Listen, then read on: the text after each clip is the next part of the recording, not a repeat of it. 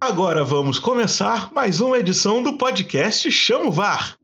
Esse é o quadragésimo programa e essa semana nós vamos falar daquilo que está acontecendo no Santa Cruz, o sexto técnico em um ano. Isso mesmo que você ouviu, Bolívar foi demitido, mas hoje mesmo anunciaram um novo técnico, você vai saber disso aqui. Vamos falar também tudo o que aconteceu na terceira rodada da Série C, aquilo que pode acontecer na quarta rodada da Série C, os times que estão surpreendendo a gente, os jogadores que estão se destacando. E para isso, eu não estou sozinho, eu tenho comigo ele, Lucas Mantovani. Tudo bem, Lucas? Opa, Celso, tudo bem com você? Cara, inclusive, já vou emendar meu destaque aqui inicial rapidão. A gente também vai falar sobre rinha de arbitragem hoje, tá? Só para deixar os ouvintes com um gostinho de quero mais. E como a gente não podia deixar de falar, temos o nosso Twitter e o nosso Instagram. Você que não segue a gente, vai lá e segue, arroba.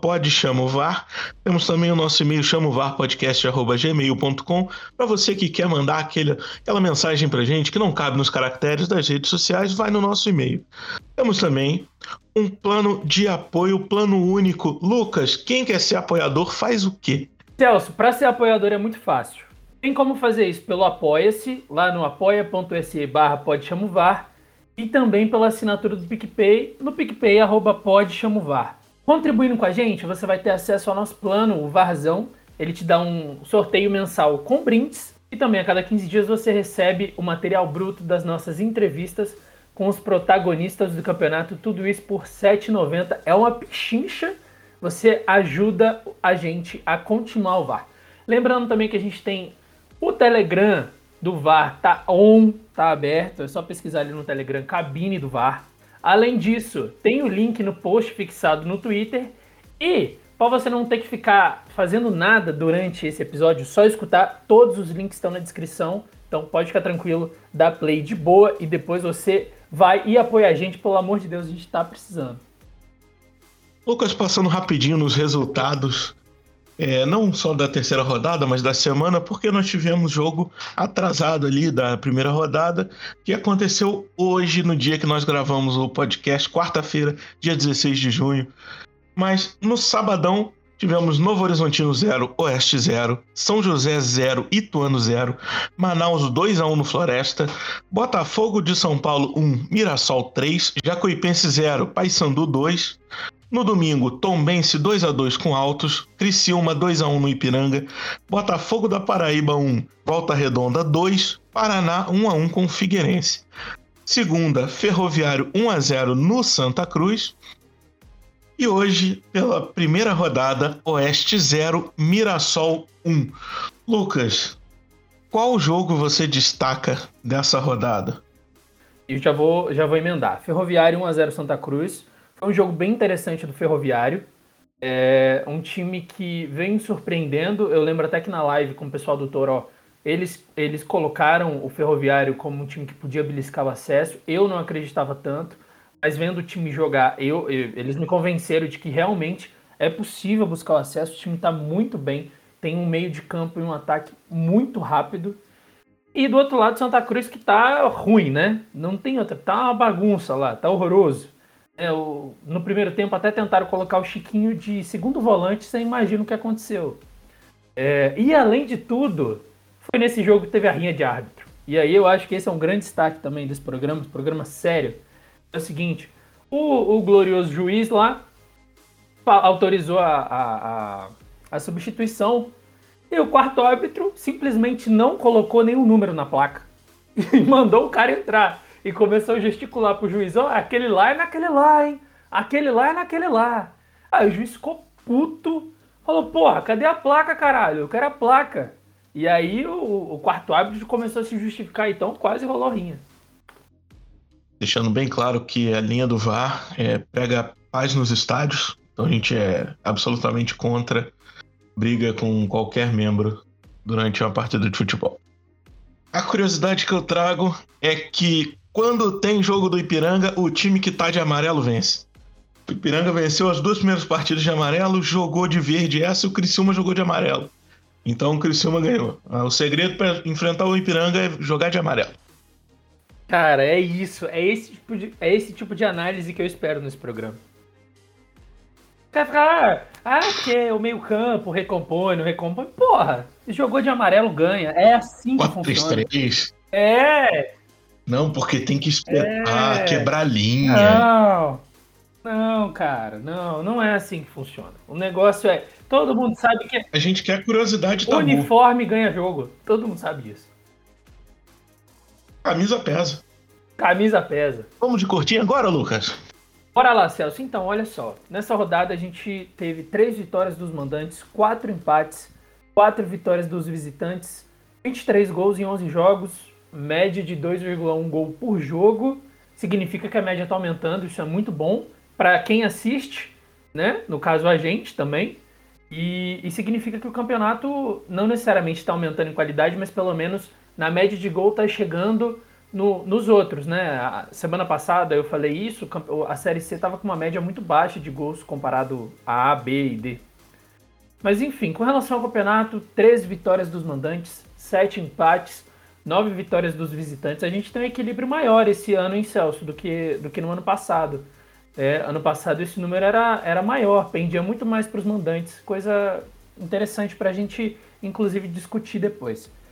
57 gols em 30 jogos, o que dá uma média de 1,9 gol por jogo. O Volta Redonda, o Voltaço, tem o melhor ataque da competição com 7 gols feitos. Já o Manaus, ao contrário, tem a pior defesa, são 6 gols sofridos.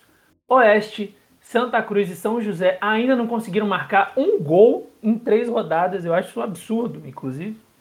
E o Ferroviário Defesa que ninguém passa, ainda não sofreu gols. Vanilson do Manaus, Manuel do Altos e MV do Volta Redonda são os artilheiros da C, cada um com três gols. O, o Vanilson, que inclusive é o artilheiro atual da Copa do Brasil, e o, e, o, e o Manuel, que é o artilheiro do Brasil no momento. Cara, Série C só tem craque.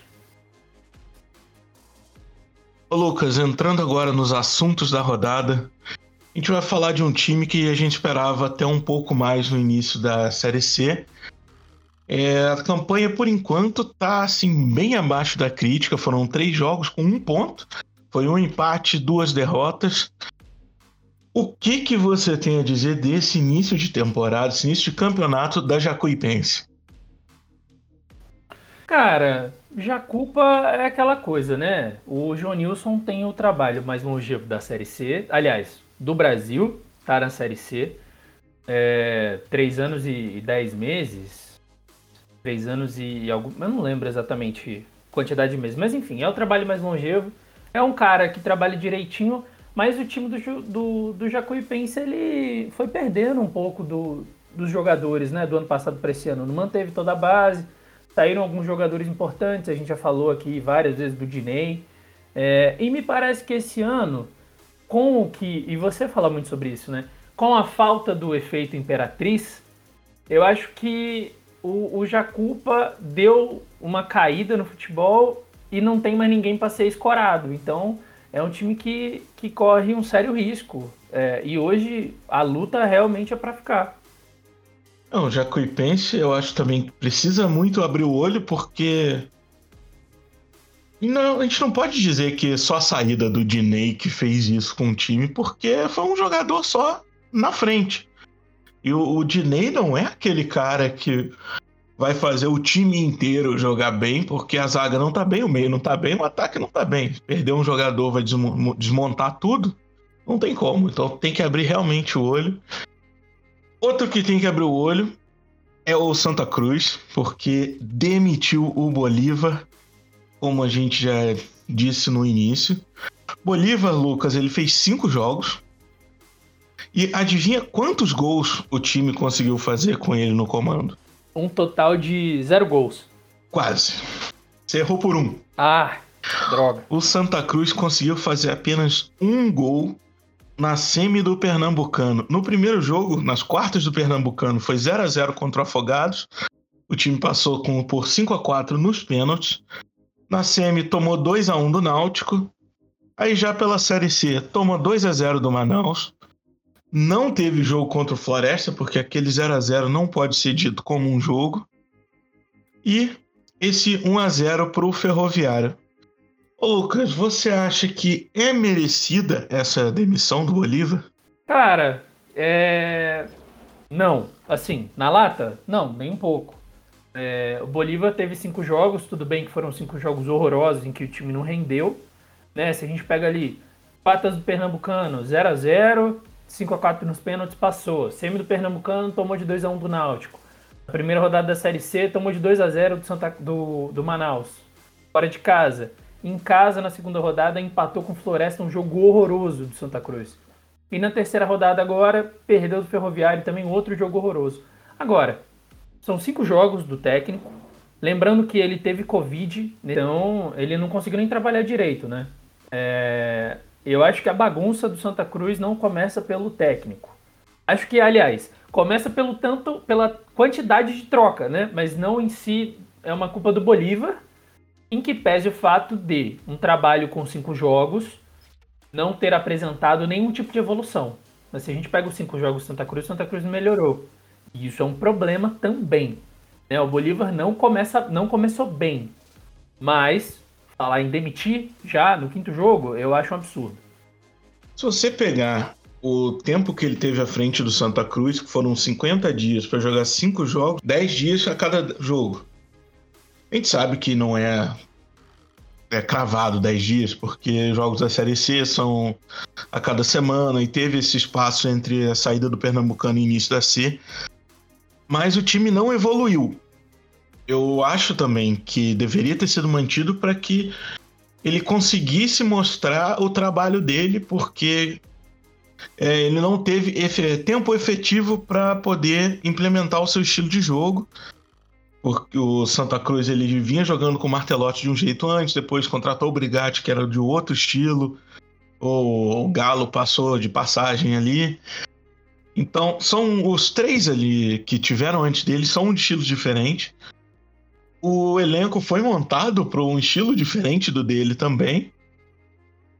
E quando ele vai ali, engrena, não tá mostrando um bom futebol mesmo, mas aí você vai manda ele embora para trazer um outro treinador também diferente. É só, me parece, ser só aquele estilo de, de diretoria que quer dar um choque no jogador para ver se se pega no tranco.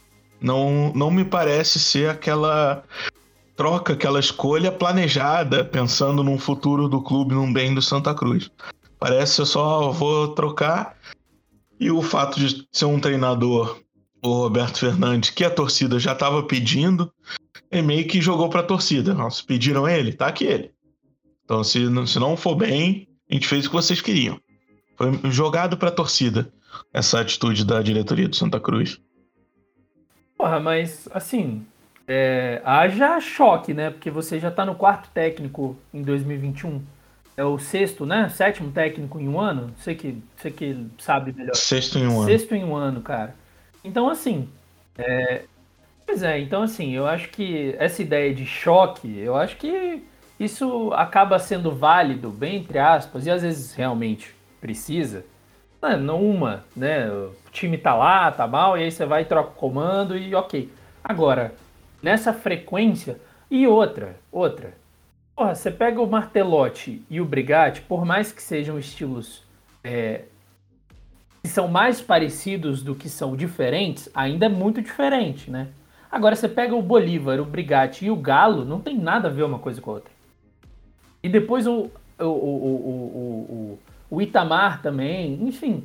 É, é uma. Tudo bem que o Itamar não, não foi uma contratação dessa diretoria, né? Isso é uma coisa que a gente precisa deixar claro também.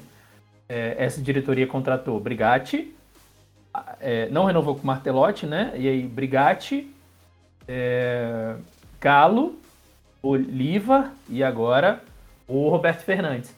É, o Galo é o mais estoante ali, né? E o cara foi para assinar o contrato e saiu de férias, basicamente. Não tem, não, nem, nem treinou, eu acho, o elenco. Acho que não tem foto dele treinando o elenco. A gente entrar no site do Santa Cruz. Mas eu acho que o buraco é muito mais embaixo, né? A gente vai, vai entrar nisso já. Mas o buraco é muito mais embaixo, não é do técnico. Mas a gente precisa também falar que o Bolívar não fez um bom trabalho, né? Nesse, nesse pouco tempo que ele teve, ele não conseguiu. É, primeiro organizar o time na defesa, que eu acho que era o que todo mundo estava esperando. É, o time é muito espaçado, dá muito espaço. E, e, além de tudo, é um time que parece que joga com freio de mão puxado o tempo todo. Parece que os caras. Não, não tô falando que é questão de entrega, tá? Eu, eu não entro nesse mérito. Eu, eu acho mó idiotice quem vir falar, ah, os jogadores não estão não tão com garra, não sei o que e tal. Tipo assim, claro que. Querem demitir acontece, o treinador. É, claro que isso acontece, mas eu não acho que isso é o padrão, entendeu? É, mas realmente parece que estão com o freio de mão puxado. É, acho que existe um, uma, uma pressão muito grande ali no Santa Cruz, né? Porque o ano é muito ruim. Não é, o, não é a Série C que é ruim. É o ano, né? A Copa do Nordeste foi pífia. O, o Campeonato Pernambucano chegou na semifinal, mas enfim, não foi tão bom também. E a Série C é horrorosa. Isso começa um pouquinho antes, aquela segunda fase do, da Série C ano passado já não foi tão boa assim. É, uma segunda fase bem, bem abaixo também. Mas, ô, ô Celso, para você, quem tem mais parcela de culpa, então, em relação ao que está acontecendo no Santa Cruz? É a diretoria? É o elenco? É, são as comissões técnicas que passaram? Você acha que dá pra gente culpar mais alguém? Você acha que a culpa é dividida ali mesmo? Tá todo mundo no mesmo bote? Ô, Lucas, mais culpado é bem difícil, porque do ano, pra, do ano passado para cá a gente teve a troca de diretoria, a gente teve aquele movimento conturbado nos bastidores do Santa Cruz. Então, assim, isso acaba refletindo no vestiário. Você não tem uma tranquilidade. Então, se tem aquela briga já no, entre os diretores, o elenco sente. É, a gente falava também que o elenco era um elenco bom para a Série C, só que ele não é perfeito.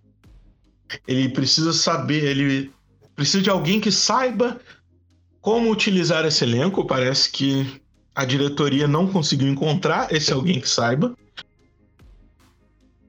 Comissão técnica, eu não sei se é bem culpa da comissão técnica ou de quem contrata a comissão técnica, porque a comissão técnica é contratada para fazer aquilo que eles sabem fazer.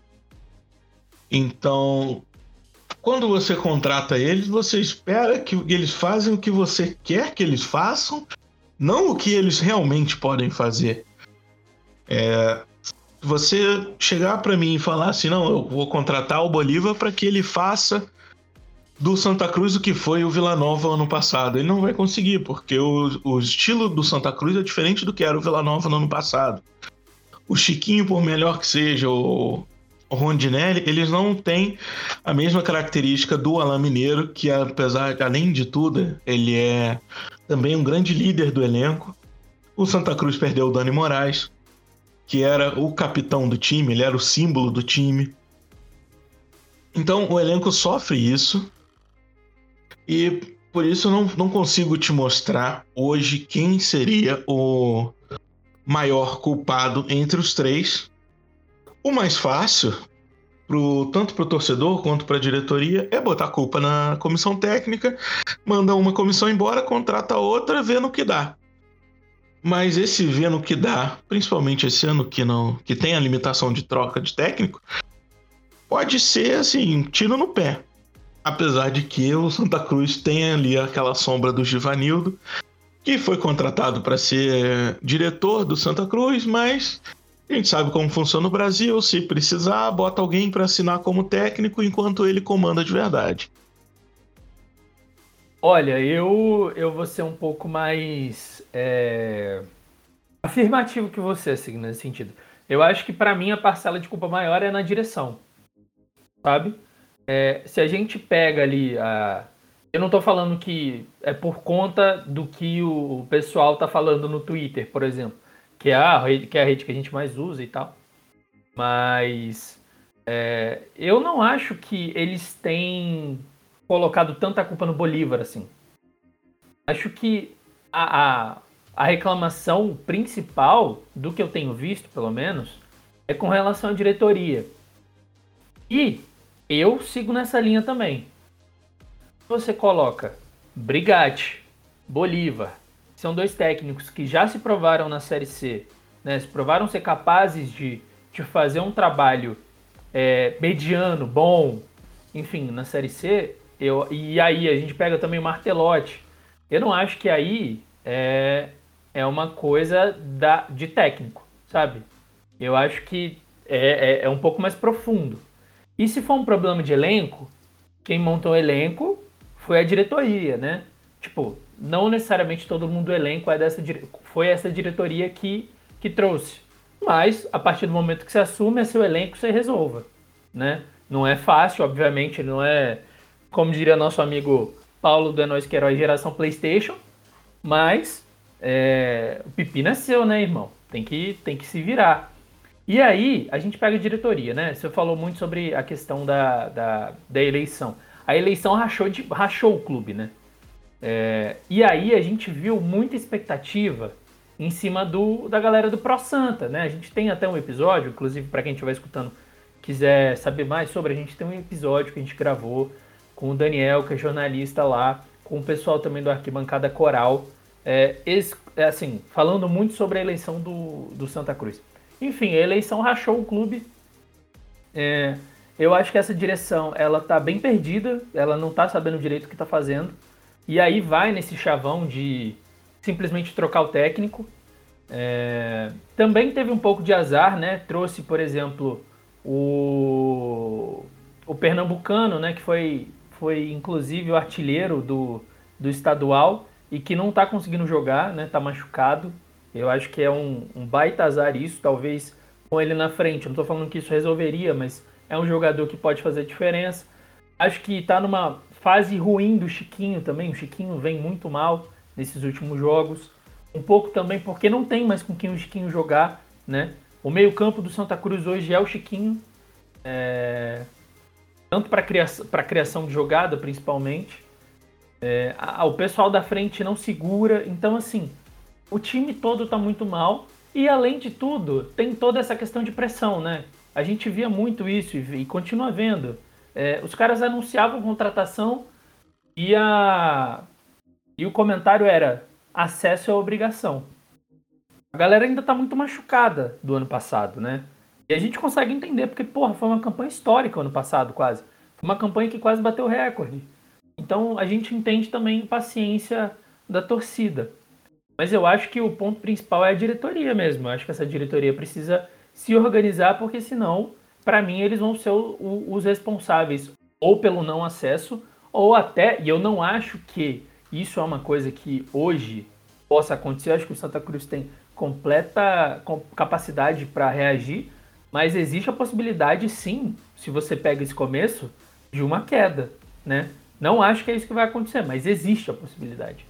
Então, para mim, é a diretoria que tem que se acertar e a gente agora fica ansioso para ver como que vai trabalhar o, o Roberto, né, que chegou.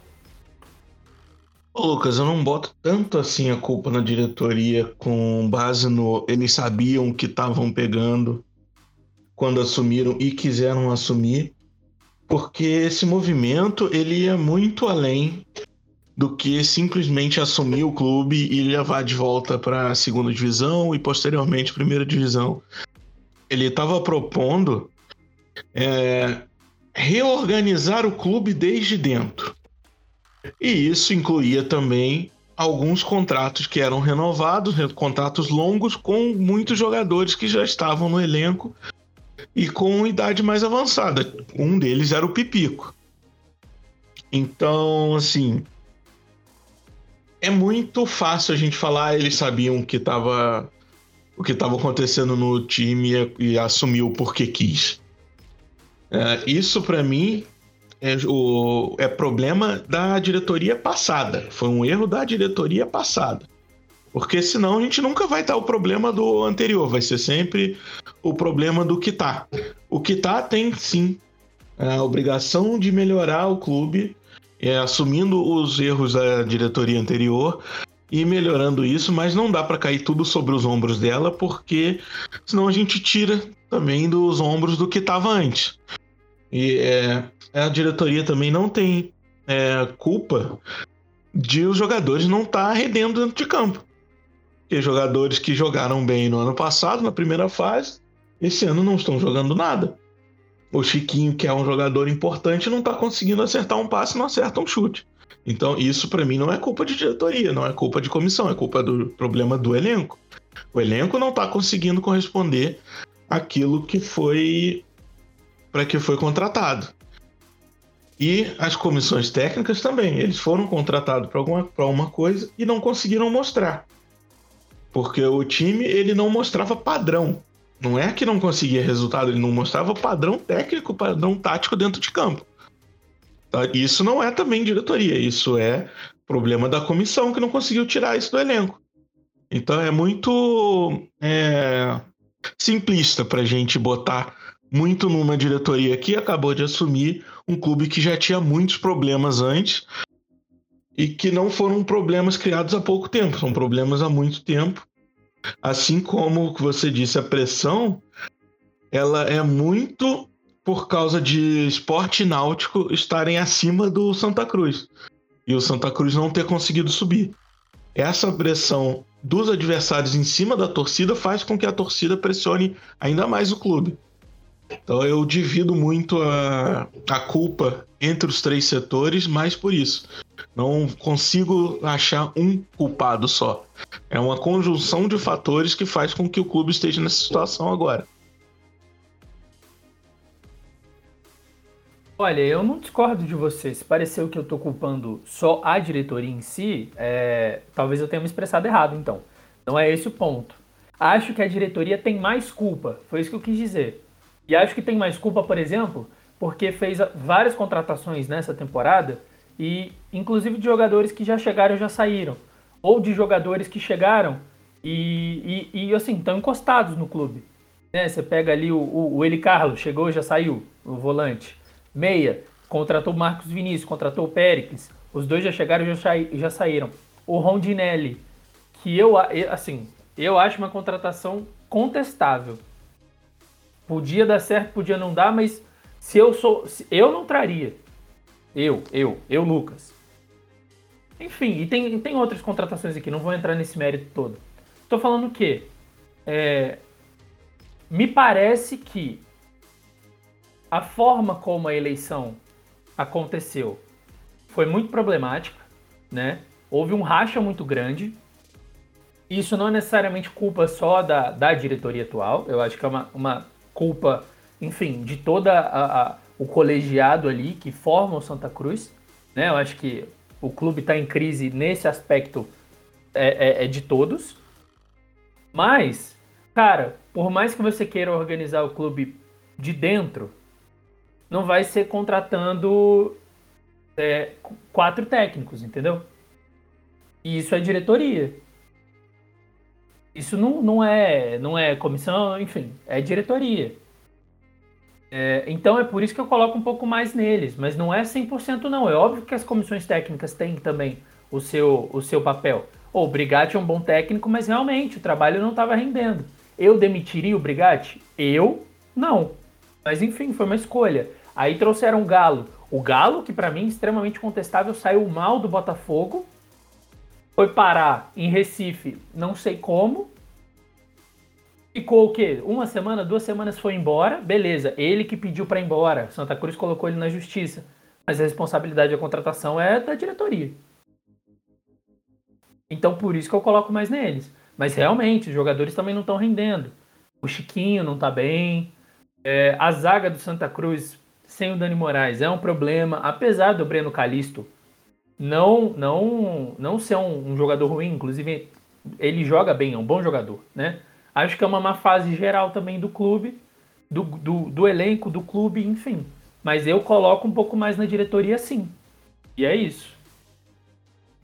Lucas, para encerrar do Santa Cruz, vamos falar um pouco do Roberto Fernandes.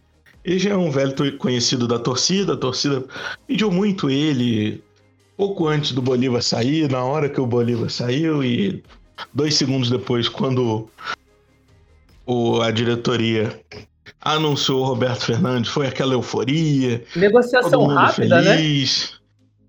Não, foi aquele negócio, o Bolívar já chamou o Uber, o, o Roberto Fernandes já tava virando a esquina. Tava é, ali no bar eu... do Arruda, já pronto para entrar. Ah, não tem dúvida. Uhum. Ele já tava de malinha e tudo já. Uhum. É, eu vou ficar por aqui em Recife mesmo, viu? Ele tava no aquecimento ali. O que o Bolívar saiu, foi, chegou nem no vestiário, já tava entrando em campo.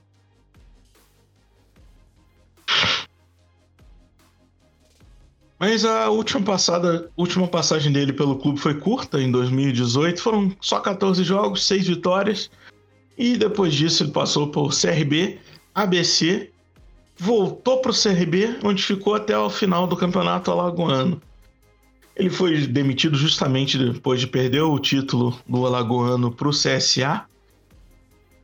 Sobre o estilo de jogo de 2018, é, ainda no Náutico, ele disse: Não estou nem aí para propor o jogo, quero ganhar o jogo. A primeira coisa dentro do futebol é que só com resultado e vitórias você tem sequência de trabalho no Brasil. Isso me lembra, Lucas, o senhor Murici Ramalho dizendo que aqui é futebol, que é show, compra ingresso para ver Ivete Sangalo. Você concorda com os dois técnicos? Para você também, importante é vencer, não, não importa como? Cara, eu não concordo que, que tenha que ser assim. Agora, eles não estão errados que funciona assim, né? Não é uma mentira. É... E é só a gente ver. O, o Bolívar foi mandado embora com cinco jogos. Porque ele não ganhou nenhum. Se ele tivesse ganhado três desses cinco, ele não teria sido, mandado embora. Independente da partida que o Santa Cruz estivesse fazendo. Porque daí a treta é outra. É, porra, o time tá jogando muito mal. Nossa, mas não sei o quê. E, inclusive, era uma coisa que a gente comentava do Santa Cruz ano passado, né? O Santa Cruz ano passado, nessa campanha maravilhosa que ele fez, ele tem mais ponto do que desempenho. Então, mentira não é, isso é um fato. Mas eu preferia que não fosse assim. Mas aí são outros 500, outros papos, outras histórias. Mas agora, ô, ô Celso, falando falando do estilo de jogo, assim, particularmente, eu, eu não conheço o, o Roberto Fernandes, não. Realmente, assim, não, não, não acompanho a carreira. É, se eu falar, tipo assim, ah, joga desse jeito, eu vou estar tá chutando, mentindo, e eu acho que não tem que ser assim, né? Mas, pelo, pelo aspas, eu acho que dá pra gente tirar a conclusão de que a gente pode esperar é, um técnico que, primeiro, ajeite o time, no sentido de pelo menos ajeitar a marcação do Santa Cruz, né? Tentar fazer com que o Santa Cruz consiga, sei lá, tocar bola, por exemplo. Já é um, já é um começo, já é um avanço. É, tentar fazer um gol, cara. Olha só que coisa importante, fazer um gol na competição, indo para a quarta rodada. É, então eu, eu, eu, espero que ele comece dando uma ajeitada, assim. Acho que o estilo de jogo vai ser mais ou menos nesse sentido, de tipo assim, vamos ajeitar aí e foda-se. Um meio a zero é, é três pontos, não interessa. Agora, sobre a, a contratação relâmpago dele, porque não tem outra coisa para Não tem, né? Que, Celso, você já viu uma contratação mais rápida que essa? Olha, eu tentei procurar aqui na minha memória e. Difícil.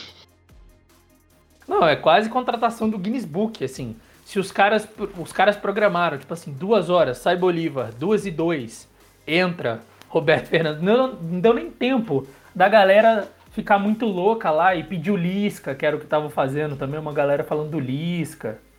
Enfim. Mas, segundo a apuração do, do pessoal do GE lá, lá de Pernambuco, o, o Roberto Fernandes ele tem, é, digamos que uns laços ali estreitos com o atual coordenador técnico do, do clube, o rei do acesso, grande Givanildo, e também com o executivo Fabiano Melo, com quem o Roberto trabalhou no América de Natal. E aí, pelo jeito, o Roberto já estava em conversa com a direção é, do Santa Cruz desde a noite da terça-feira. Quer dizer, eu acho que não foi surpresa para ninguém, né? A gente queria até entrevistar o Bolívar para. E aí, Bolívar, você imaginou que você, que você ia ser demitido? Porque eu acho que você se surpreendeu com a demissão, Celso? Eu, particularmente, não. Surpresa, surpresa, não. Eu me surpreendi mais com a contratação do Roberto Fernandes logo em seguida do que a demissão do Bolívar. E aí eu, eu até mandei mensagem para o Gabriel, o Gabriel que participou com a gente no último episódio, a gente falou bastante sobre o, o Ituano, eu falei, porra, Gabriel, uma semana de diferença, vocês podiam ter levado o Bolívar em vez do Mazola. Falou, pois é, velho, preferi o Bolívar também, mas... aí já foi, né? Mas você trocaria o técnico que não faz gol pelo que não toma gol? Cara, eu acho que a partir do momento que você comemora que não toma gol, isso é um problema, entendeu? Tudo bem, o Ituano ele vinha, ele tomou uma goleada, tomou 4 a 1 Tomou. Mas, porra, não é assim que funciona, né? Ah, muito bom, a gente não toma gol. Mas o Ituano tá na zona de rebaixamento, o Ituano precisa fazer gol. Na goleada ele fez gol, só que tomou muito mais. É, acontece. Agora, eu trocaria? Eu trocaria. Entre o cara que levou o Vila Nova ali pro, pro, pra segunda fase e o Mazola, com todo o respeito ao Mazola, inclusive, é, quem é, né? Ah, no Mazola. Não, pô, não é assim também. Todo respeito ao Mazola. Mas eu, eu prefiro o Bolívar, assim. Se fosse para eu, eu lá, executivo, eu no meu FIFA, contrataria o Bolívar. Eu, como técnico do Ituano, como diretor do Ituano, eu contrataria o Mazola mesmo. Eu prefiro não tomar gols do que não fazer gols. Lucas, vamos deixar de falar do Santa Cruz um pouco? Vamos pegar uma pegar um voo ali de, de Recife, sair um pouco desse ambiente conturbado do Santa Cruz. Falar de coisa boa, né? Coisa boa mesmo, aquela surpresa positiva do campeonato. Qual desses quatro, para você, Lucas, é a maior surpresa positiva desse campeonato? O Altos, Ferroviário, Floresta ou o Criciúma? Não, pergunta difícil, hein? pergunta difícil porque é o seguinte, o Criciúma, eu acho que é a, é a que mais surpreende pelo, pelo nível que tava, né? Tava assim, pô, caiu no estadual, velho. A gente fica falando isso toda vez, mas é porque, cara, estadual com 12 times, classificam 8. Classificam 8. Exato, e você cai, velho. Tipo assim, sabe? É, é complicado. E não é sei lá, é, Santa, é o campeonato de Santa Catarina, com todo respeito ao campeonato estadual lá, não é dos campeonatos mais fortes do universo, né? O Criciúma tem uma camisa pesada, difícil. Mas eu acho que o time que vai, que tem mais me surpreendido, assim, presta. Porque justamente a gente não sabia o que esperar, né? O time que não jogou é... até começar, não jogou nenhuma partida até começar a Série C. E vem, vem de boas apresentações, né? Time que, que ali com o Tony na lateral direita e também com um ataque consegue consegue fazer seus gols, está conseguindo seus pontos. Para mim era um time que ia ficar ali em meio de tabela, mas se a gente pega, por exemplo, a, a classificação hoje da Série C, Floresta tá em quinto lugar ali, ó. Tá brigando hoje para entrar nessa, nessa área de classificação. É, então, para mim, é o time que vem mais me surpreendendo, assim. E, e com futebol que é gostoso de assistir, né? Para além de torcer e tal, para quem é torcedor, seja do Floresta, seja de outros times, para gente que é, não torce especificamente para nenhum, né? A gente que abarca todos os clubismos nesse podcast aqui, é interessante, é gostoso de ver o Floresta jogar. Ô Lucas, eu meio que concordo com você sobre o Floresta. Porque para mim, quando a gente não tem uma base para poder se espelhar sobre o time, não dá para dizer que ele é uma surpresa, porque ele não jogou. Então, se ele tivesse mal, eu não vou falar, ah, eu tô surpreso que ele tá mal. Então, por isso, por, até por manter, até para manter a mesma linha de raciocínio, eu vou dizer que não pode ser uma surpresa por estar jogando bem, porque a gente não sabia como é que ele vinha. Então, eu só tiraria o Floresta ali, apesar de que ele tá jogando bem. Eu não acho ele como uma surpresa, porque a gente não tinha meios de comparar. Mas de Altos Ferroviário e Criciúma, Criciúma principalmente é uma baita surpresa. Você já falou muito bem sobre o fraco campeonato de Santa Catarina, que ele conseguiu fazer uma campanha pífia nesse campeonato. É, ele é, é uma façanha você ser rebaixado no Campeonato Santa Catarina com um time como o Criciúma. Aí depois, quando a gente não esperava nada deles, eles vêm então fazendo uma boa campanha na Série C, então é uma grande surpresa. Ferroviário eu já esperava ele como um bom time, brigando pelo acesso. Como você disse, a gente estava na live do Toró e eu coloquei ele como um dos times que estavam uma prateleira acima. Então, para mim, ele não foi tanta surpresa assim. O Altos, sim, o Altos é uma surpresa. Não esperava um bom futebol do Altos. Ele tá mostrando até um nível acima do que eu esperava dele. Cara, eu até eu entendo o que você tá falando sobre Floresta, assim. Mas aí é uma questão de expectativa, né? É, era um clube que vinha da Série D. Por mais que a gente tenha alguns exemplos de, de clubes que chegam da Série D para a Série C e conseguem continuar rendendo muito bem, a minha expectativa era de que o clube lutasse é, ali para ficar no meio de tabela. Não esperava é, um bom desempenho assim nesse nível e muito menos um bom futebol. É, então acho que é uma questão de expectativa minha mesmo. E, e o Ferroviário é, eu, eu coloco como surpresa porque por mais que fosse um clube que que prometesse alguma coisa, é, eu coloco surpresa no sentido de o bom futebol apresentado, né? Porque a gente já falou muito aqui sobre o quanto pontuação e desempenho eles não são é, coisas necessariamente que andam juntas.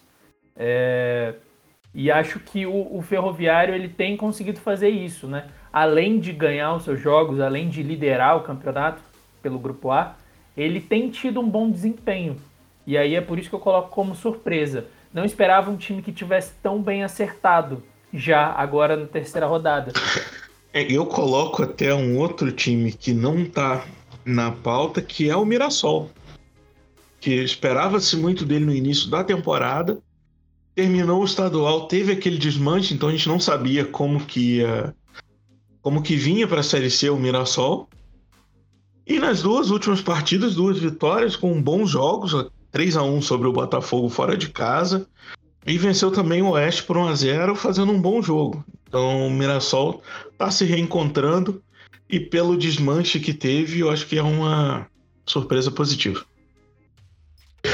Lucas, chegando no bloco 3, conta para os nossos ouvintes como que está o nosso incrível desempenho com os palpites das rodadas.